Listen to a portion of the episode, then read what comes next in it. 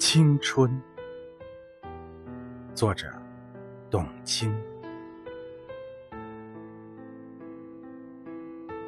人生有一首诗，当我们拥有它的时候，往往并没有读懂它；而当我们能够读懂它的时候，它却早已远去。这首诗的名字。就叫青春。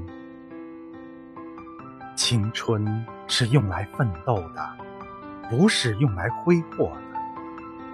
只有这样，当有一天我们回首来时路，和那个站在最绚烂的骄阳下，曾经青春的自己告别的时候，我们才可能说：谢谢。